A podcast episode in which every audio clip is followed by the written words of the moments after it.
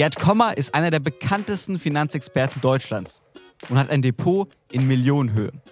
Doch wie legt er eigentlich selbst an? Willkommen bei Money Mindset. Ich bin Leo Ginsburg.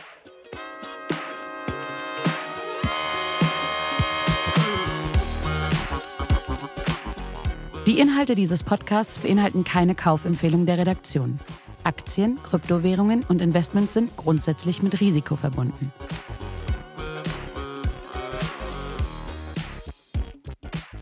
Wir haben im ersten Teil unseres Interviews gesprochen, warum du findest, dass Immobilien mieten besser ist als kaufen und welche Kosten es da gibt, die man im Hinterkopf haben sollte. Jetzt sprechen wir darüber, wie du selbst investierst. Deine ganze Karriere baut ja darauf auf, dass du Menschen sagst, was sie mit ihrem Geld machen sollen, um vermögend zu werden. Bei dir selbst, bei Gerd Kommer, läuft da alles gut mit dem Geld oder wie sieht es bei dir finanziell so aus? Ich bin 59, bin schon sehr vermögend, ich müsste nicht mehr arbeiten, schon längere Zeit nicht mehr. Was heißt sehr vermögend? Kannst du da so einen Einblick geben? Ja, also es ist deutlich siebenstellig, aber ich arbeite, weil es mir Spaß macht und so sollte es auch sein. Ich arbeite im eigenen Unternehmen und kann meinen Tagesablauf dann dementsprechend auch so ein klein bisschen autonomer steuern, als es vielleicht ein Angestellter kann. Aber das heißt ja nicht, dass man als Angestellter nicht auch einen befriedigenden Job haben kann.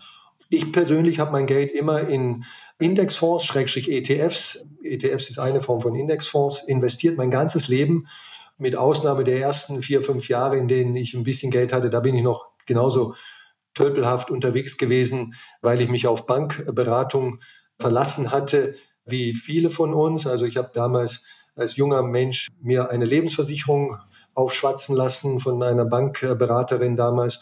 Ein Bausparvertrag, das war doch äh, schlimmer. Und ein Banksparvertrag hieß das damals. Alle drei Produkte völliger Unsinn, hohe Kosten, geringe Ertragschancen für jemanden, der damals schon zum Ausdruck brachte, dass er bereit ist und auch tatsächlich hohes Risiko, also Volatilitätsrisiko, Schwankungsrisiko tragen kann und einen langen Anlagehorizont hatte. Aber irgendwann mal habe ich es dann auch kapiert und von da an habe ich nur noch in ETFs und Indexfonds investiert auf Buy-and-Hold-Basis, niemals Einzelwerte, hatte ich keine Lust, ist mir zu viel Arbeit, zu viel Risiko und das hat für mich sehr, sehr gut funktioniert. Also du lebst auch selbst das, was du immer aussprichst, also keine Immobilie, im, im Depot, aber sehr viele ETFs und Indexfonds. Genau, ja. Also ich investiere genauso, wie es in meinen Büchern beschrieben ist und bin auch als Angestellter zum Millionär geworden. Ich hatte allerdings, das muss ich schon sagen, auch erstens mal eine hohe Sparquote. Ne? Gut, kann ich mir vielleicht leichter leisten als andere, weil ich keine Kinder habe und hatte und auch keinen exorbitanten Lifestyle. Also ich musste keine fette Rolex haben und auch nicht jedes Jahr, wie gesagt, auf den Malediven im Luxushotel Urlaub machen und so weiter. Und habe aber auch in den Downturns, den es gab, zum Beispiel erlebte ich natürlich den Dotcom-Crash Anfang der Nullerjahre von 2000 bis 2003 mit. Da ging der Weltaktienmarkt um 50 Prozent runter, der DAX um 70 Prozent. Die Zeit habe ich genutzt zum Nachinvestieren. Also ich habe meine Sparquote eher erhöht. Ich dachte mir, super, jetzt ist alles viel billiger. Klar, hat mich auch genervt, dass mein Portfolio runterging, aber wusste, das wird irgendwann mal wieder zurückkommen. Und dann 2008 die große Finanzkrise, das gleiche in Grün. Und junge Menschen kann man sagen, das ist der Spruch, der aus einem amerikanischen Ratgeberbuch kommt und den ich auch wirklich unterschreiben kann. Junge Menschen, also jeder, der unter 45 ist, sollte eigentlich für einen Aktiencrash beten auf die Knie fallen und beten und jetzt und im Aktiencrash und danach dann investieren. Du selbst, du hast gesagt, in ETFs investierst du.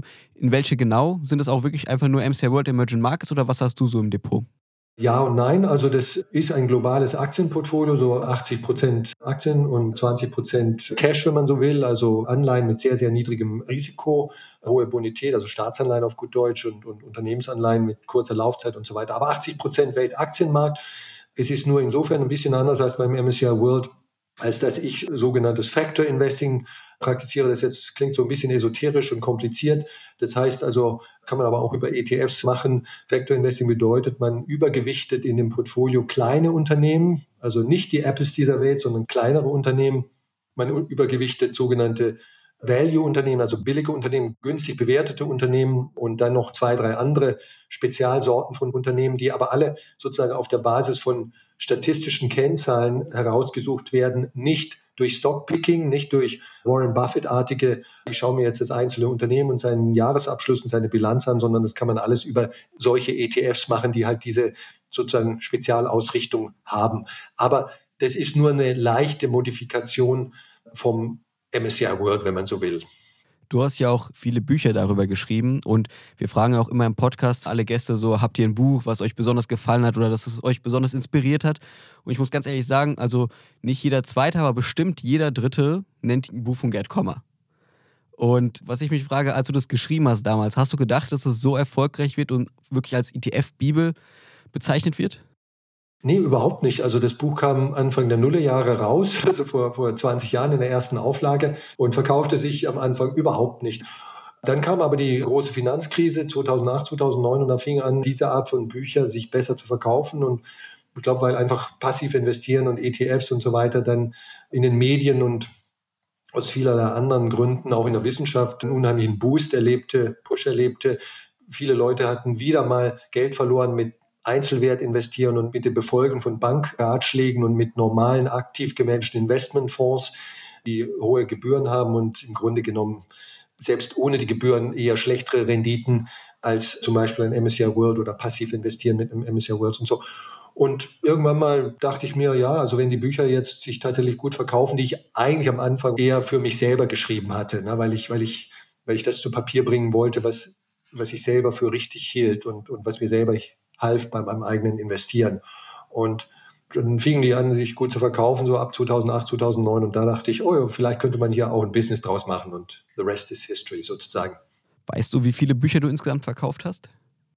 Ja, also kumulativ sind jetzt fast 300.000 seit das erste im, im Jahr, also die erste Auflage im Jahr 2000 rauskam. Und ich habe ja dann auch, sagen wir mal, das Thema so ein bisschen verbreitert. Also irgendwann mal kann kaufen oder mieten hinzu, dann noch ein anderes Immobilienbuch, das souverän investieren Buch für sozusagen ältere Semester, für, für Menschen vor und im Ruhestand und dann eine einfachere Version des Buches und so weiter. Also es gibt inzwischen sieben oder acht Bücher.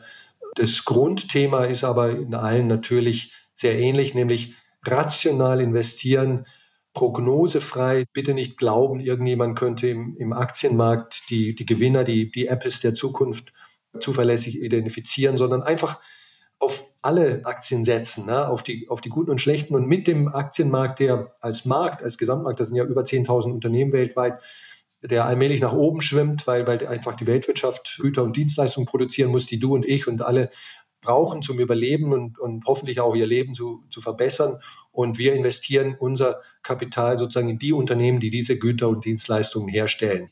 Wir picken keine Gewinner raus, oder versuchen Verlierer zu vermeiden, sondern wir investieren sozusagen in alle. Und das hat, das hat gut funktioniert. Das ist auch, was die Wissenschaft eigentlich empfiehlt. Wenn ich dir jetzt die Frage nach der Buchempfehlung stelle, was empfiehlst du so für ein Buch? Hast du irgendwie ein Buch, außer jetzt das, was du selbst geschrieben hast, wo du sagst, ey, das sollt ihr unbedingt lesen, da lernt ihr am meisten über investieren? Ja, also zum Beispiel die, die Bücher von Professor Martin Weber. Der hat zwei Anlagebücher geschrieben. Die sind sehr gut im, im deutschsprachigen Raum es gibt aber auch sehr viele gute Investmentbücher, die von amerikanischen Autoren kommen und ins Deutsche übersetzt worden sind. Eins meiner Lieblingsbücher, das ist allerdings schon so ein bisschen anspruchsvoller, heißt äh, Stocks for the Long Run, Aktien für die Ewigkeit von Jeremy Siegel. Was gefällt dir an diesem Buch? Das ist eine Studie darüber, wie der Aktienmarkt in den letzten 200 Jahren in den USA und auch weltweit gelaufen ist und das wunderbar zeigt, Wer langfristig investiert und breit investiert und bereit ist, das Schmerzensgeld des Aktienmarktes, nämlich diese Downturns, diese kleinen und großen Crashes, die es halt alle 10, 15 Jahre mal geben wird, auszuhalten und auszusetzen, der wird sehr, sehr großzügig damit belohnt, ohne allzu viel Arbeit zu haben. Das ist sozusagen das Geniale an ETFs oder an Indexfonds. Ne? Die gibt es seit 50 Jahren etwa. Und vorher war Aktienmarkt investieren viel, viel komplizierter und, und, und aufwendiger. Aber dank dieser Innovation kann das eigentlich jetzt jeder. Niemand hat eine Entschuldigung mehr, nicht in den Aktienmarkt zu investieren. Ich sage nicht, dass man das muss, aber die Entschuldigung, oh, das ist zu kompliziert und zu aufwendig, zu arbeitsaufwendig, die, die gilt nicht mehr. Und Jeremy Siegel in dem Buch beschreibt also, der ist Wissenschaftler, sehr renommierter Finanzprofessor, aber das Buch ist, ist lesbar für alle, dass einfach obwohl es Kriege gegeben hat, Pandemien, ne, 1918 bis, bis 22 gab es die spanische Grippe, viel, viel schlimmer als äh, Corona. Da gab es auch einen Aktiencrash. Aber wenn ich breit diversifiziere, kommt der Aktienmarkt immer zurück. Ne? Ich darf nur nicht anfangen, auf Einzelwerte zu wetten. Einfach keine Panik haben und einfach langfristig durchhalten, ist so das Motto. Genau, ja. Und mein Humankapital, ne? jeder arbeitet irgendwo oder fast jeder und das bewegt die Tachonadel ja sowieso am meisten. Es ist auch sehr risikoarm. Ne? Wenn, ich, wenn ich arbeiten möchte, dann kann ich arbeiten. Also nicht jeder wird zum DAX-Vorstand oder so, muss, muss auch nicht. Aber eine Arbeit suchen, die irgendwie ein sinnvoller Kompromiss ist im Sinne von, ich kriege einen Paycheck jeden Monat und ich hasse es nicht, jeden Tag in die Arbeit zu gehen und dann so ein bisschen was sparen, gesetzliche Rente einzahlen und so weiter. Und dann kommt eigentlich was Vernünftiges hinten raus dann. Werbung. Du willst investieren wie die Profis? Linus Digital Finance bietet die Lösung. Hier erhalten Privatanleger digitalen und flexiblen Zugang zu renditestarken Immobilieninvestments in institutioneller Qualität. Und das schon ab 50.000 Euro. Dabei steht dir immer ein persönlicher Ansprechpartner zur Seite. Investiere jetzt auf der Linus-Plattform und sichere dir noch bis zum 31. Juli einen exklusiven Bonus in Höhe von 500 Euro. Mehr Infos gibt's unter linus-finance.com/money und in den Show Notes. Apropos Arbeit hassen. Viele, mit denen ich spreche über, über Finanzen, die verfolgen das Ziel finanzielle Freiheit. Also selber entscheiden zu können, wo, ob und wie man überhaupt arbeitet. Du hast gesagt, dein Vermögen deutlich im siebenstelligen Bereich. Hast du irgendwie persönliche Ziele, die du noch erreichen willst, finanziell? Oder warum machst du das alles noch? Warum sagst du nicht einfach, hey, ich schnappe mir meine Freundin und wir ziehen nach Bali und wir genießen die Sonne jeden Tag und machen gar nichts außer Cocktails trinken? Also meine Freundin würde das gern machen, aber äh, sogar auf Bali.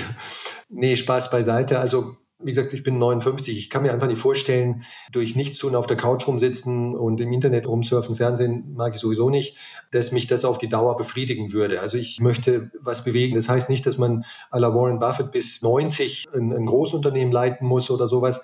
Aber ich denke, Arbeit ist nicht dieses Schreckgespenst, was auch äh, insbesondere in der Financial Freedom, Retire Early und so Fire Bewegung, finanzielle Freiheit Bewegung manchmal als Schreckgespenst. Ja, du, du bist ja blöd, wenn du arbeitest und, und deine Zeit gegen Geld eintauschen. Das sind alles beknackte Sprüche, wenn du mich fragst. Wer seine Arbeit so empfindet, der sollte die Lösung darin suchen, sich was anderes zu suchen, also einfach was, was ihn mehr befriedigt.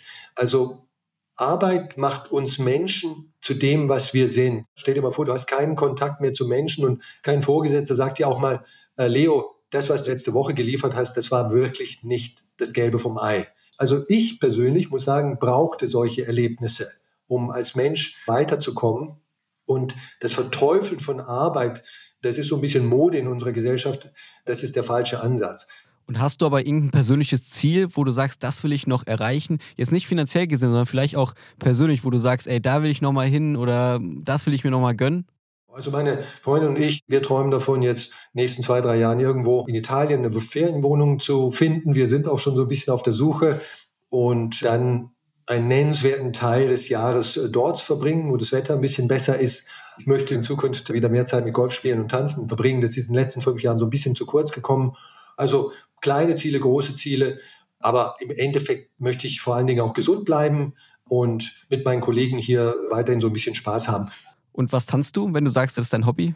Salsa, Swing und argentinischer Tango. Und natürlich die wichtigste Frage jetzt, wenn du sagst Ferienhaus in Italien, kaufen oder mieten?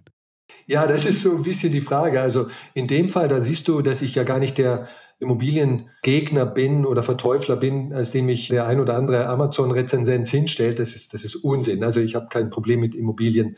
Aber wenn wir eine Ferienwohnung gefunden haben, dann würden wir tendenziell die lieber kaufen wollen. Und das ist sicherlich nicht deswegen, weil ich jetzt glaube, Ferienwohnungen sind tolle Investments. Sie sind Shit-Investments. Das muss man mal ganz klar sagen. Also da legt man Geld drauf, fast immer. Nee, weil ich möchte mich zwingen, weniger Zeit hier in München und in der Nähe meines Arbeitsplatzes zu verbringen, im Büro zu verbringen. Und wenn ich jetzt eine Ferienwohnung in Italien irgendwo kaufe, dann habe ich wahrscheinlich so einen positiven Zwang, da auch wirklich hinzugehen und ein halbes Jahr jedes Jahr dort zu verbringen. Wenn ich das nur mieten würde, das Objekt, ich weiß nicht, ob ich es dann täte. Da bin ich dann so ein Typ, der ständig überlegt, gibt es ein besseres Objekt, ne? ist der Mietvertrag immer noch gut genug und so weiter. Vor allem der Kauf von der Ferienwohnung ist dann wahrscheinlich bei dir, nehme ich mal an, weniger Investment, sondern wirklich einfach als Konsum. Einfach weil genau. du Lust auf eine Ferienwohnung Lifestyle, hast und sie einfach ja, nutzen willst. Genau. Ich habe mal vier Jahre in Südafrika gelebt und dort, weil ich das wollte, einen alten, einen 15 Jahre alten Porsche gekauft. Das Auto war eigentlich Unsinn, ne? aber das, das ist Lifestyle. Also es war kein gutes Investment und es war Hobby und, und, und so muss halt jeder für sich entscheiden. Und eine Immobilie kann für viele Menschen, das steht auch in Kaufen oder Mieten, Beschäftigungstherapie sein, weil die einfach irgendwas brauchen, an dem sie rumwerkeln und rumtüfteln können. Aber für mich war es halt bisher besser, keine zu besitzen. Ja, man muss einfach die Gründe für sich selbst abschätzen, aber Hauptsache man weiß, dass da Kosten auf einen zukommen und man kennt einfach die ganzen Positionen. Das ist eigentlich das Wichtigste, man einfach rational entscheiden kann. Richtig. Und diese Märchenmiete ist Geld zum Fenster rauswerfen und Betongold und Immobilien sind ja auch so sicher. Forget it, das ist alles Quark, also Oma und Opa Märchen, die halt gerne von der Immobilienbranche weiter verbreitet werden, von der Bankbranche auch, weil das geschäftsfördernd ist. Wir sollten einfach ein vernünftiges, rationales, entspanntes Verhältnis zu Immobilien als Mittel zum Zweck. Ne? Der Zweck ist das Leben und zufrieden zu sein. Und in der Situation, in der ich mich als Mensch befinde, die, die für mich beste Lösung zu finden. Und, und da kann eine Immobilie ein Teil davon sein, aber sie muss nicht. Dann Gerd, vielen, vielen Dank, dass du hier warst und uns viel über Immobilien erzählt hast, wie du selbst investierst und auf was man alles so achten soll. Ich danke dir, Leo, hat Spaß gemacht und vielleicht dann demnächst zu einem anderen Thema. Auf jeden Fall, sehr, sehr gerne, Gerd. Das war der zweite Teil unseres großen Interviews mit Gerd Kommer. Wenn euch die Folge gefallen hat, lasst gerne eine Bewertung da, folgt uns auch auf Instagram oder abonniert auch unseren Newsletter Money Mindset. Da bekommt ihr jede Woche die besten Finanzgeschichten von Business Insider. Ich bin Leo Ginsburg. Bis zum nächsten Mal.